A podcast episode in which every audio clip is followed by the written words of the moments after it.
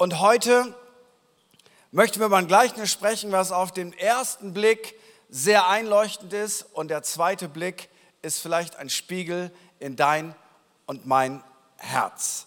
Und ich lese euch diesen wahrscheinlich bekannten Text vor aus Lukas 7 und dort ab Vers 37 eine ganz heiße Story. In jener Stadt lebte eine Frau, die für ihren unmoralischen Lebenswandel bekannt war. Als sie erfuhr, dass Jesus im Haus des Pharisäers zu Gast war, nahm sie ein Alabastergefäß voll Salböl und ging dorthin. Sie trat von hinten an das Fußende des Polsters, auf dem Jesus Platz genommen hatte, und brach in Weinen aus. Dabei fielen ihre Tränen auf seine Füße. Da trocknete sie ihm die Füße mit ihrem Haar, küsste sie und salbte sie mit dem Öl. Als der Pharisäer, der Jesus eingeladen hatte, das sah, dachte er, wenn dieser Mann wirklich ein Prophet wäre, würde er die Frau kennen, von der er sich da berühren lässt. Er wüsste, was für eine sündige Person das ist. Da wandte sich Jesus zu ihm. Simon, sagte er, ich habe dir was zu sagen. Simon erwiderte, Meister, bitte sprich. Zwei Männer hatten Schulden bei einem Geldverleiher bei Gern Jesus. Der eine schuldete ihm 500 Denare, der andere 50. Keiner der beiden konnte seine Schulden zurückzahlen. Da erließ er sie ihnen. Was meinst du? Welcher von den beiden wird ihm gegenüber wohl größere Dankbarkeit empfinden?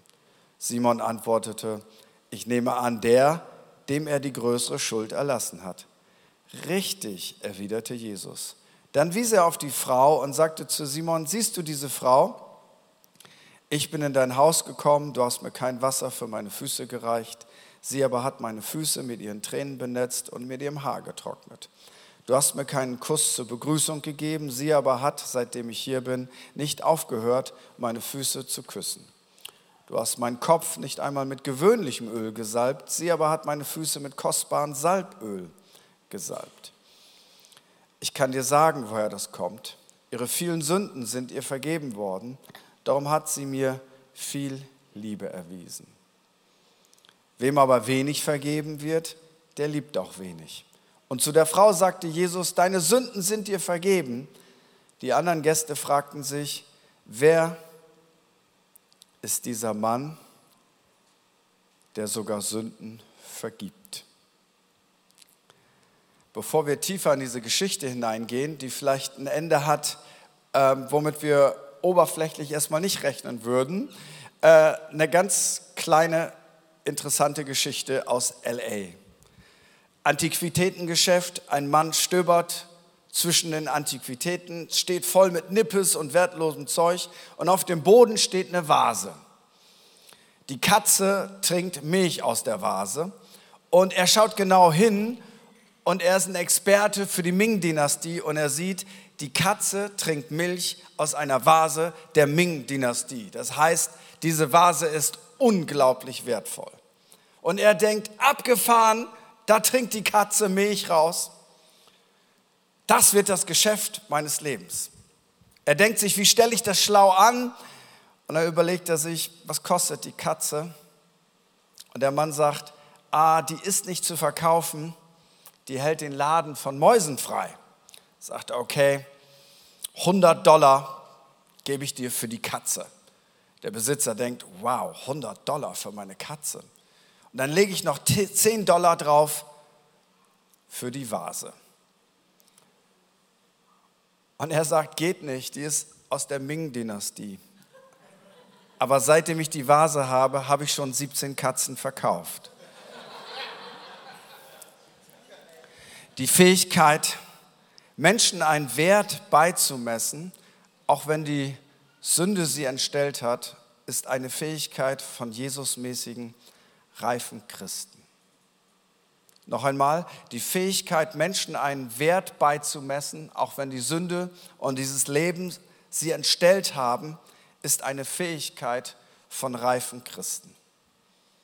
Für Gott sind sie so viel wert, dass er sie gekauft hat mit dem wertvollsten, was er hatte, sein Sohn.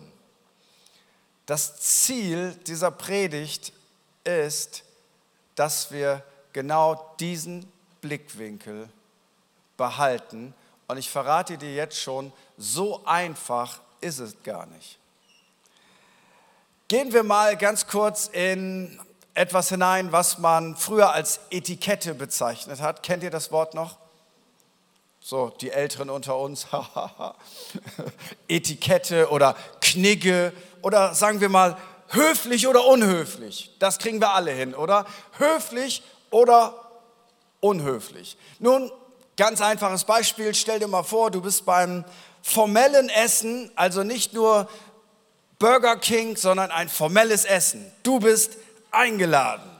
Und hier kommt die Frage, höflich oder unhöflich.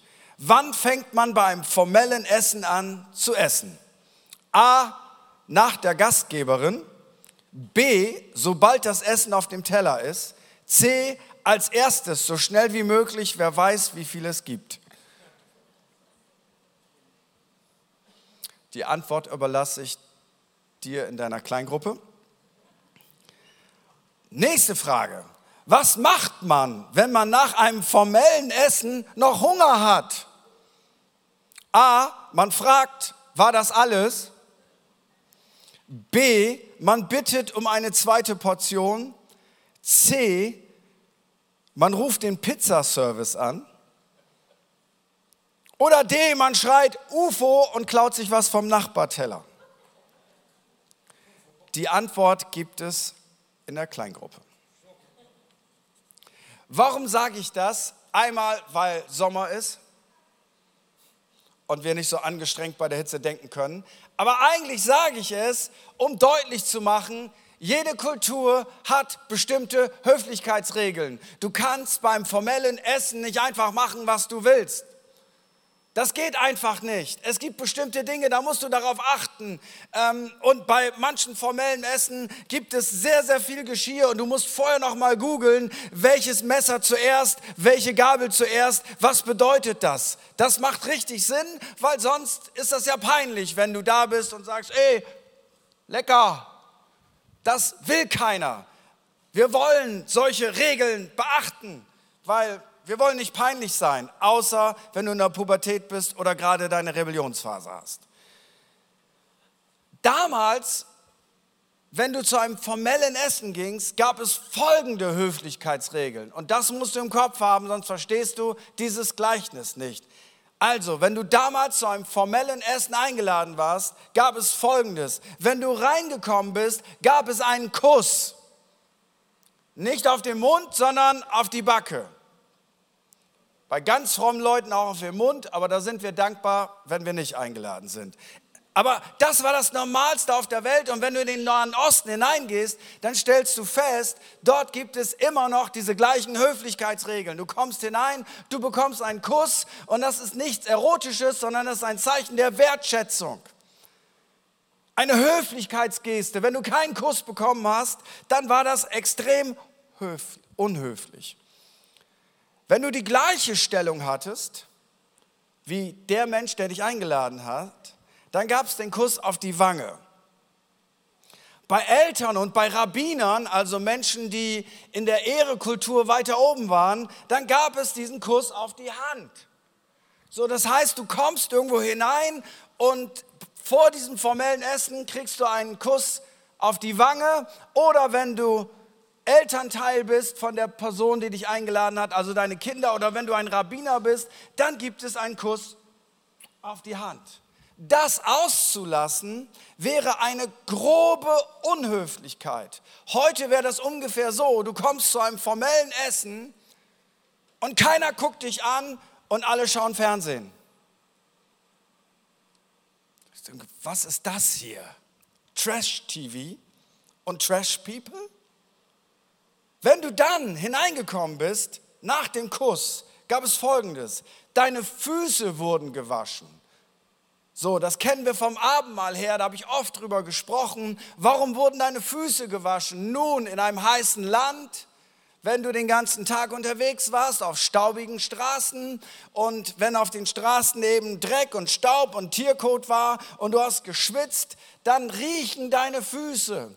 Und in Israel lag man zu Tisch. Das bedeutet, das, was rechts neben dir ist, sind die Füße von jemand anderem.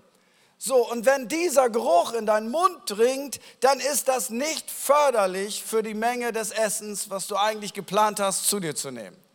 So, wir sind da alle ästhetisch. Wenn es eklig riecht, mögen wir nicht essen, oder? Das ist normal. Also, erst gab es den Kuss und dann wurden deine Füße gewaschen. In der Regel haben das die Sklaven und die Diener des Hauses gemacht. Die Füße nicht zu waschen, ist dasselbe wie eine Ohrfeige. Das geht nicht. Das ist, das geht nicht. Das grenzt an eine Beleidigung. Und dann, nachdem deine Füße gewaschen waren, hast du etwas Olivenöl zum Einreiben bekommen, damit du gut riechst, damit du dich frisch fühlst, weil damals gab es ja noch keine Deos etc. etc.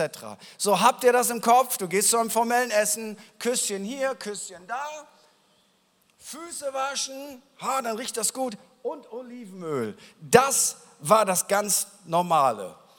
Jesus ist eingeladen zu diesem formellen Essen und weißt du was? Jesus bekommt keinen Kuss, Jesus bekommt das nicht, dass seine Füße gewaschen werden und Jesus bekommt nicht mal Olivenöl. Und jeder im Raum weiß, das ist extrem unhöflich, Spannung liegt in der Luft. Kennst du das? Du sitzt an einem Tisch und der Elefant steht mitten auf dem Tisch.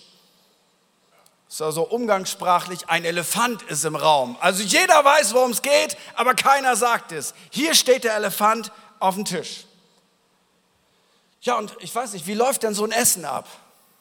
Petrus sagt zu Johannes, hey, können wir raus? Hey, wir können nicht raus. Aber die Spannung ist wie in Alaska hier, wussten die noch nicht, dass es das gibt, aber fühlt sich schlecht an. Ah, wir sagen einfach, wir müssen draußen, da sind drei Leute, die müssen befreit werden. Können wir raus? Und jetzt, inmitten dieser Situation, kommt eine Frau, ich glaube, Luther übersetzt es mit die Sünderin. Wahrscheinlich ist es ein Euphorismus, für eine Frau, die, moderne Übersetzung habe ich gelesen, einen unmoralischen Lebenswandel führte. Auf gut Deutsch wahrscheinlich eine Prostituierte oder eine Frau, die sich durch das ganze Dorf durchgeschlafen hat. Die Sünderin. Sie kommt rein. Jeder kennt sie, weil es war keine Großstadt. Jeder kennt sie. Sie kommt rein. Alle wissen, wer das ist. Und ich würde ja so gerne in die Köpfe aller Leute reingucken. Was haben wohl jetzt alle gedacht? Der eine hat vielleicht gedacht, oh, hoffentlich erkennt sie mich nicht. Der andere, was will die denn hier? Turn or burn. Jeder denkt sich irgendwas. Und weißt du was? Wer war sie eigentlich? War sie eine Prostituierte? War sie einfach unmoralisch? Was, was hat sie dazu bewogen in dieser Gesellschaft, die extrem wertegeprägt war im positivsten Sinne? Was hat sie bewogen, so zu leben und komplett abgelehnt zu werden von der Gesellschaft? Was ist da passiert, dass sie so drauf war? Sie war doch auch mal die Tochter von jemandem, oder? Also alle Väter, wie wird sich das für euch anfühlen, wenn dein Mädchen so drauf ist? Was für ein Schmerz, was ist da passiert? Oder ist sie missbraucht worden?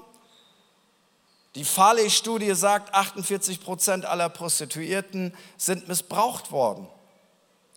Laut Alice Schwarzer, ich bin nicht der größte Fan von Alice Schwarzer, aber manchmal sagt sie auch was Vernünftiges, bis zu 90 Prozent aller Prostituierten sind laut Alice Schwarzer missbraucht worden. Vielleicht war es aber auch nur Geldgier, oder vielleicht ist sie so abgelehnt worden, dass sie nur einen Weg fand, um sich Anerkennung zu schaffen, indem sie mit jedem in die Kiste gesprungen ist. Wir wissen es nicht. Aber die große Frage ist, warum traut sich diese Frau in diesen Raum hinein, wo der Pharisäer, einer der Top-Geistlichen der damaligen Zeit, Simon, Jesus und seine Jünger eingeladen hat? Was für ein Meeting! Jesus, und sagen wir es mal in der heutigen Sprache, Jesus und zwölf Apostel. Jesus und Pharisäer. Also hier war die Creme de la Creme der Spiritualität vorhanden. Wie viel Mut muss diese Frau gehabt haben, in dieses Meeting reinzugehen? Wo sie genau wusste, was alle denken, wenn sie reinkommt. Zu Recht vielleicht. Und warum kommt sie zu Jesus, einem Rabbi, von dem, wo sie doch genau wusste, so wie ich lebe, das mag Gott nicht. So wie ich lebe, das ist schräg. So wie ich lebe, das ist sündig. Das, das geht nicht. Warum kommt sie zu Jesus? Vielleicht hofft sie und spürt sie, dass Jesus der Einzige ist, der sie nicht ablehnt, ihr vergeben könnte. Vielleicht hat sie die Sehnsucht nach einem Neuanfang in ihrem Leben und sie hat keine Ahnung, wie sie es machen soll weil sie so tief drin steckt. Aber vielleicht denkt sie, es ist nie zu spät. Ich bräuchte nur ein Zeichen. Lohnt sich mein Neuanfang? Wird man mir meinen Neuanfang in diesem Dorf glauben, in dem ich bin, wo mich alle kennen? Sie bräuchte nur ein Zeichen. Und sie kommt rein, vielleicht lachen die Leute sie aus, abschätzige Bemerkungen. Hey Baby, du bist hier am falschen Ort, das Bordell ist da hinten. Und sie guckt in das Gesicht von Jesus. Und jetzt musst du mir mal diese Frau vorstellen, wenn sie eine Prostituierte ist oder eine Frau, die mit allen möglichen Männern, warum auch immer, schläft. Was sie von einem Mann gewohnt ist, als Frau, die nicht ernst genommen wird als Person, die als wandelnde Fleischeslust gesehen wird. Was für ein Blick ist sie wohl von Männern gewohnt? So ein, hey, schön dich kennenzulernen. Wer bist du denn? Nein, der einzige Blick, den sie gewohnt ist, man starrt sie an als ein Objekt, als ein Stück Fleisch mit Lust. So lautet dieses alte Wort. Lust und Gier. Und jetzt schaut sie das erste Mal, vielleicht seit vielen Jahren, in das Gesicht eines Mannes mit Namen Jesus von Nazareth und sie stellt fest, der guckt mich nicht voller Lust und Gier an. Was muss das für ein Moment gewesen sein? Jesus guckt sie anders an, als Mensch, als eine Person, die wertvoll ist.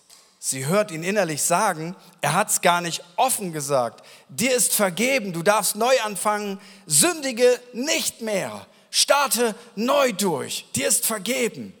Und sie spürt das, die reden nicht miteinander, aber sie spürt das. Dieser Mann ist die personifizierte Annahme und die Hoffnung für einen Neuanfang, aus diesem kaputten, elenden Leben rauszukommen.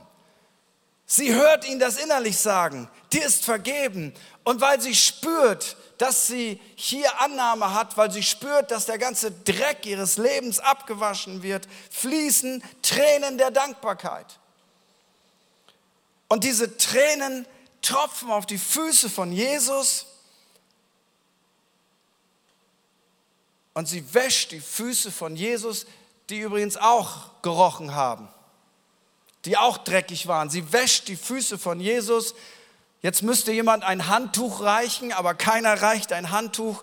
Da macht sie ihr Haar auf, also Nahe Osten. Sie macht ihr Haar auf, das Haar fällt herunter und sie wischt die Füße von Jesus mit ihrem Haar und trocknet sie. Hier nochmal ein kultureller Hintergrund. Wenn eine verheiratete Frau zur damaligen Zeit vor einem fremden Mann ihr Haar geöffnet hat, war das ein Scheidungsgrund. Das war eine erotische Anmache zu der damaligen Zeit. Und sie hat ihr Haar oft heruntergelassen. Aber ich behaupte, an diesem Tag hat sie das letzte Mal ihr Haar einfach heruntergelassen. Und alles, was sie noch besitzt, vielleicht der Ertrag von ihrem Leben als Sünderin, mehrere tausend Euro in einem Alabasterfläschchen mit Parfum zusammengebündelt. Das ist alles, was sie noch hatte. Ich habe nichts, aber das ist wertvoll. Das nimmt sie und sie gießt alles, was sie hat, komplett auf die Füße von Jesus.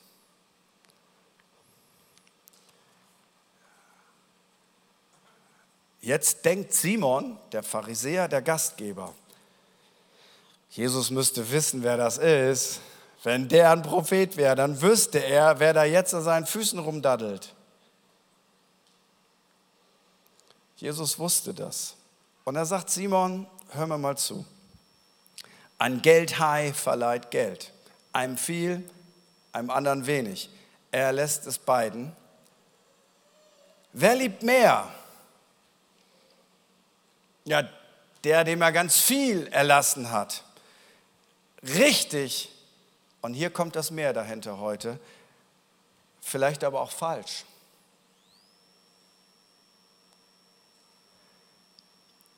Wir denken manchmal, wer heile aufgewachsen ist und normal ist und genug Selbstbewusstsein hat, das wird ein guter Christ, weil der muss nicht mehr viel verändern. Kann auch sein. Aber es könnte auch sein, je mehr wir realisieren, wie sehr wir einen Erretter brauchen, wie viel uns eigentlich vergeben ist, desto mehr lieben wir. Und jetzt denken einige von euch, die heile aufgewachsen sind, die christlich sozialisiert aufgewachsen sind, ach so, vielleicht liebe ich Jesus wenig, weil ich habe nicht so eine dramatische Bekehrungsgeschichte. Wenn du das denkst, dann hast du dich geschnitten. Das ist nicht die Botschaft. Weil, und hier kommt die Botschaft, ob du nun die Sünderin bist oder ob du nun ganz brav aufgewachsen bist und schon immer in der Kirche warst, die Botschaft ist nicht die, die einen haben ganz schlimm gesündigt und die anderen nur ein bisschen. Die Botschaft ist, wenn wir erkennen, wie sehr wir Jesus brauchen, dann haben wir alle viel gesündigt. Die einen sichtbarer und die anderen unsichtbarer. Uns allen ist viel vergeben. Jesus spricht zum gläubigen Simon, also zu mir und zu dir, und er macht ihm Folgendes deutlich. Simon, Du bist keine Stadtmatratze, Entschuldigung. Simon, du hast nicht so einen Lebensstil. Simon, du hast hier ein nettes Haus und eine nette Familie und du kennst die Bibel auswendig. Aber Simon, hör mal zu, wie du diese Frau angeschaut hast, du hast auf den Fußboden geschaut, wo sie war. Für dich war das ein Stück Dreck und für Gott ist es ein kostbarer Schatz. Du hast mir kein Wasser gegeben. Sie hat mit Tränen meine Füße gewaschen. Du hast mir nicht mal einen Kuss zur Begrüßung gegeben. Sie hört nicht auf, mich zu küssen. Du hast meinen Kopf nicht mit Öl gesalbt. Sie hat meine Füße mit kostbarem Öl eingerieben. Ihr ist viel vergeben. Explosion. Sie liebt viel. Aber war Simon ein kleinerer Sünder als die Prostituierte? Liebt er deshalb nicht viel, weil er ist gar nicht so ein großer Sünder? Oder ist vielleicht die größere Schuld seine Lippen, die die Wange von Jesus nicht geküsst haben, seine Knie, die sich nicht vor dem Messias gebeugt haben, seine Augen, die nicht mehr weinen konnten um sein verlorenes Mädchen, seine Hände, die nicht bereit waren zu geben, seine Hände, die nicht bereit waren zu dienen und sein ganzes Parfum, das er gesammelt hat, das niemals eine Flasche verlassen würde, weil das war seins und er hätte nicht mal einen Traum daran gedacht, für das Reich Gottes sein Parfum zu zerbrechen. Ich behaupte, sie brauchte Gnade für ihr schmutziges Herz. Aber Simon brauchte Gnade für sein hartes, selbstgerechtes Herz. Und hier kommt die gute Nachricht. Weißt du was? Jesus hat Gnade für schmutzige Herzen und Jesus hat Gnade für selbstgerechte Herzen. Weil am Ende des Tages ist das Ziel, das wir haben, ist das größte Gebot und das lautet, du sollst den Herrn, dein Gott, lieben von ganzem Herzen, mit ganzer Seele, mit aller deiner Kraft und deinen Nächsten wie dich selbst. Es geht gar nicht darum, dass wir alle gut bürgerliche, nette Christen sind. Es geht darum, wie sehr lieben wir. Weißt du, und manch einer, was du sagst, nee, du hast nie in deinem Leben eine Droge angefasst, du hast nie jemanden betrogen und du warst immer brav in der Kirche. Aber weißt du was? dein Geld würdest du im Leben nicht dem Reich Gottes zur Verfügung stellen. Da wirst du diskutieren, bis andere Leute blau werden und du nimmst einen theologischen Grund dafür und in Wirklichkeit bist du einfach nur habgierig, du willst es nicht loslassen. Und dann kommt jemand und der, der kommt aus einer ganz anderen Geschichte. Du denkst, was ist das wohl für ein kaputter Mensch? Aber der eigentlich kaputte bist du. Wie verrückt ist das, wenn man 20 Jahre gläubig ist und man regt sich immer noch darüber auf, dass Jesus über Geld redet. Für mich möchte ich Folgendes sagen. Der Simon in mir ist ein viel größeres Problem als die Sünderin. Weil bei der Sünderin wussten ja alle, ja, das sollte man nicht machen. Aber sein hartes, selbstgerechtes Herz, das war das Problem. Er hatte für Jesus gar nichts übrig. Außer, wie kann Jesus mit der abhängen, wenn der das wüsste, was das für eine ist? Und ich möchte uns mit diesem Gleichnis ermutigen und deutlich machen, Gott liebt Menschen. Jesus liebt Menschen. Nein, er liebt sie nicht Menschen politisch korrekt und würde ihnen nie was sagen, dass sie irgendwas verändern sollen. Alle können so bleiben, wie sie sind. Das ist nicht Jesus aus der Bibel. Jesus liebt Menschen unconditional, aber weil er sie liebt, lässt er sie nicht so, wie sie sind. Aber das Leichtere ist, wenn das so offensichtlich ist, dass dein Leben Veränderung braucht. Das Schwere ist, wenn es nicht offensichtlich ist, dass wir Veränderung brauchen. Das ist viel schwerer, wenn wir etablierte Christen sind. Und als etablierte Christen ist es so leicht, dass wir einfach nur gutbürgerlich sind und dass wir vergessen, warum Jesus gestorben ist. Jesus ist für Menschen gestorben. Und weißt du was? Und das ist ja die Spannung zwischen Gnade und Wahrheit. Ja, Jesus ist die Wahrheit.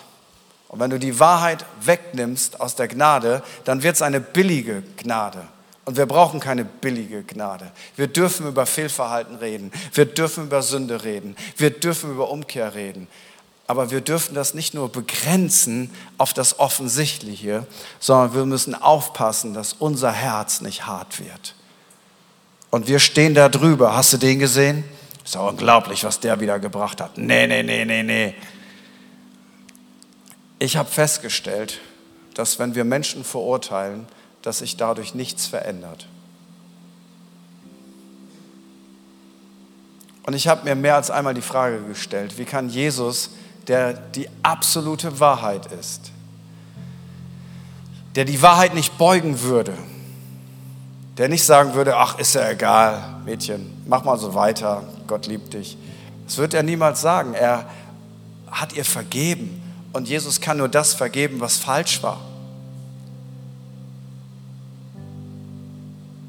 Wie kann der heiligste Mensch, der jemals diese Erde betreten hat, wahrer Gott, wahrer Mensch, wie kann er so anziehend gewesen sein für Menschen, die mit ihrem Lebensstil nun wirklich nicht Gott repräsentiert haben? Wie geht das? Das ist eine Spannung, die man nicht einfach auflösen kann. Aber offensichtlich hat der Blick in die Augen von Jesus das Leben dieser Frau für immer verändert. Und hier kommt die gute Nachricht. Wir, haben, wir leben in einer Zeit, wo sicherlich alle Maßstäbe und Werte verwässert werden. Das ist definitiv nicht gut. Aber die noch schlechtere Nachricht ist die, nur weil wir einfach Moral verkünden, werden Menschen nicht besser. Nur weil etwas verboten ist und nicht gut ist, hören Menschen nicht damit auf. Weißt du, was, glaube ich, die größte Kraft ist? Wenn Menschen wie Simon und Menschen wie diese Sünderin eine Begegnung haben mit Jesus. Weil es ist die Gegenwart von Jesus Christus, die Menschen dazu bewegt, dass sie ihr Leben niederlegen, den Schmutz weggeben, die Hartherzigkeit weggeben, den Egoismus weggeben, den Geiz weggeben, die Unreinheit weggeben, den Hass loslassen. Und wenn wir Jesus aus dieser Gleichnis rausnehmen, sind wir nur moralisch, aber wir haben kein Evangelium. Die gute Nachricht ist, Jesus vergibt Sündern. Sünderinnen wie diese Frau, die wirklich Vergebung brauchte und einen Neuanfang. Aber auch Leuten wie Simon, die ein hartes Herz bekommen haben. Lass uns zusammen aufstehen.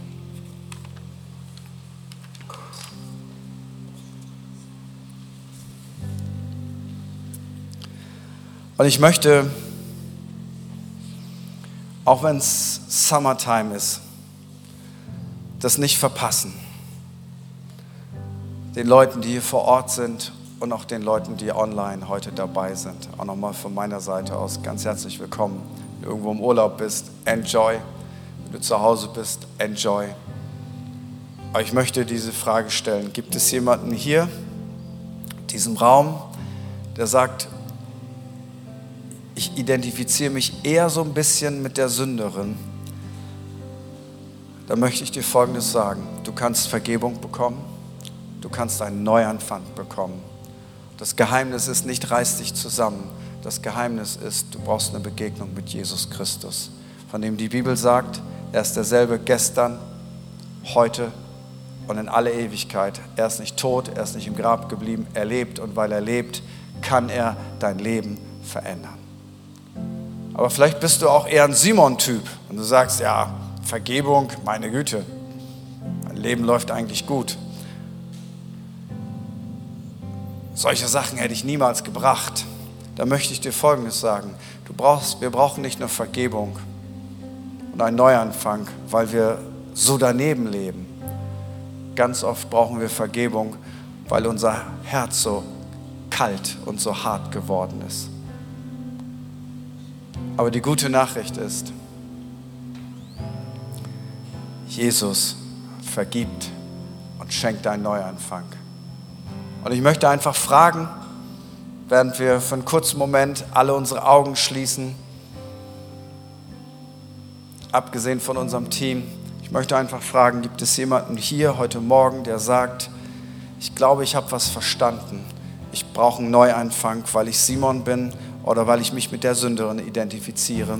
Und ich möchte das heute beginnen. Ich weiß noch nicht genau wie, aber ich möchte das heute beginnen. Dann lade ich dich ein, da wo du bist, dass du einmal, während alle Augen geschlossen sind, einmal ganz kurz deine Hand hebst und sagst, ich brauche ich brauch Jesus. Ich brauche Gnade. Ich brauche einen Neuanfang. Einfach da, wo du bist, darfst du einfach deine Hand heben und sagen, Jesus, ich brauche das und wenn du sie gehoben hast, dann nimmst du sie einfach wieder runter. Und mit all den Menschen möchte ich jetzt gerne ein Gebet sprechen. Und wir beten dieses Gebet alle gemeinsam mit, aber du betest das von ganzem Herzen mit. Und wir beten das bei drei. Eins, zwei, drei. Jesus, ich weiß, dass du mich liebst. Es gibt nichts, was ich tun könnte, damit du mich mehr liebst. Und durch nichts, was ich tue, würdest du mich weniger lieben. Du bist für mich gestorben und auferstanden. Ich glaube an dich. Du bist mein Gott, mein Retter und mein Herr. Bitte schenke mir die Vergebung meiner Schuld. Ich möchte als dein Kind leben und du sollst mein ganzes Leben bestimmen. Ich danke dir, dass ich durch dich wirklich frei bin und ein Leben in Ewigkeit habe. Amen. Wenn du das online vor deinem Bildschirm gebetet hast oder zeitversetzt vielleicht in ein paar Tagen oder in ein paar Wochen, dann lade ich dich ein, schreib doch einmal einfach in den Chat rein, ich habe mich entschieden. Und du kannst einfach auf unsere Website gehen, da findest du alle Kontaktdaten unter Christus-Kirche, credo-kirche.de. Summertime. Und dann findest du, wie du mit uns Kontakt aufnehmen kannst. Mach das auf jeden Fall. Wir wollen dir helfen, einen weiteren Schritt im Glauben zu gehen. Wenn du irgendwo aus der Umgebung hier zuschaust, dann laden wir dich ein, weil wir wissen, das passiert immer wieder. Hey, wie cool wäre das, wenn du mal live dabei bist? Du bist megamäßig hier willkommen. Das hat nochmal eine ganz andere Dynamik und wir würden das feiern, wenn wir dich einmal live begrüßen könnten. Das wäre richtig großartig. Und wenn du diese Entscheidung heute Morgen hier getroffen hast, wenn du deine Hand gehoben hast, kriegst du gleich ein Startpaket. Hab keine Angst, da sind keine komischen Sachen drin. Wir wollen dich einfach segnen in Erinnerung an diesem Tag. Heute hat etwas gestartet. Und wenn wir dich übersehen, was auch schon mal passiert, oder du hast das Gebet gebetet und du hast dich nicht getraut, deine Hand zu heben, hey, es gibt ein Startpaket in der Welcome Lounge. Da gibt es Leute, die würden es lieben, mit dir zu reden, deine Fragen zu beantworten, für dich zu beten, whatever. Aber geh auf jeden Fall an der Welcome Lounge vorbei und mach das fest. Heute ist ein neuer Tag. Ich habe etwas gestartet. Und komm einfach wieder. Jeden Sonntag 10 und 12 Uhr. Du bist mehr als herzlich willkommen. Ich sage das jeden Sonntag, auch wenn es den einen oder anderen langweilt. Christsein ist ein Mannschaftssport. Wir sind eine Familie, wir sind eine Herde, wir sind ein Team, wir sind eine Mannschaft. Man kann das nicht alleine tun. Du bist mehr als willkommen. Wenn du noch nicht connected bist und sagst, hey, ich kenne so wenig Leute aus der Kirche, wir würden dir gerne helfen, dass du eine Kleingruppe findest. Ähm, das bedeutet eine kleine Gruppe von drei, vier, fünf, sechs, sieben Leuten, die zusammen sich supporten, füreinander beten, sich ermutigen. Dann suchen wir dir gerne eine. Dann gehst du einfach nach dem Gottesdienst zum Inpunkt, Info-Punkt. Da steht die großartige Andrea und die hilft dir, ähm, das auszufüllen. Und wir geben uns ganz viel Mühe, eine Kleingruppe zu finden. Und hier kommt die zweite Frage. Und zu meiner Linken siehst du schon richtig viele nette Leute, Männer und Frauen Gottes, die Bock haben, für dich zu beten. Und das sind die Gründe, warum man heute für sich beten lassen könnte. Nummer eins, du hast das schon drei Jahre nicht gemacht. Das ist ein Argument. Nummer zwei, du merkst, hey, mein Herz ist irgendwie so ein bisschen hart geworden. Und eigentlich ist da ganz wenig Leidenschaft für Jesus. Eigentlich brennt da nicht so viel, aber nach außen sehe ich eigentlich ganz gut aus.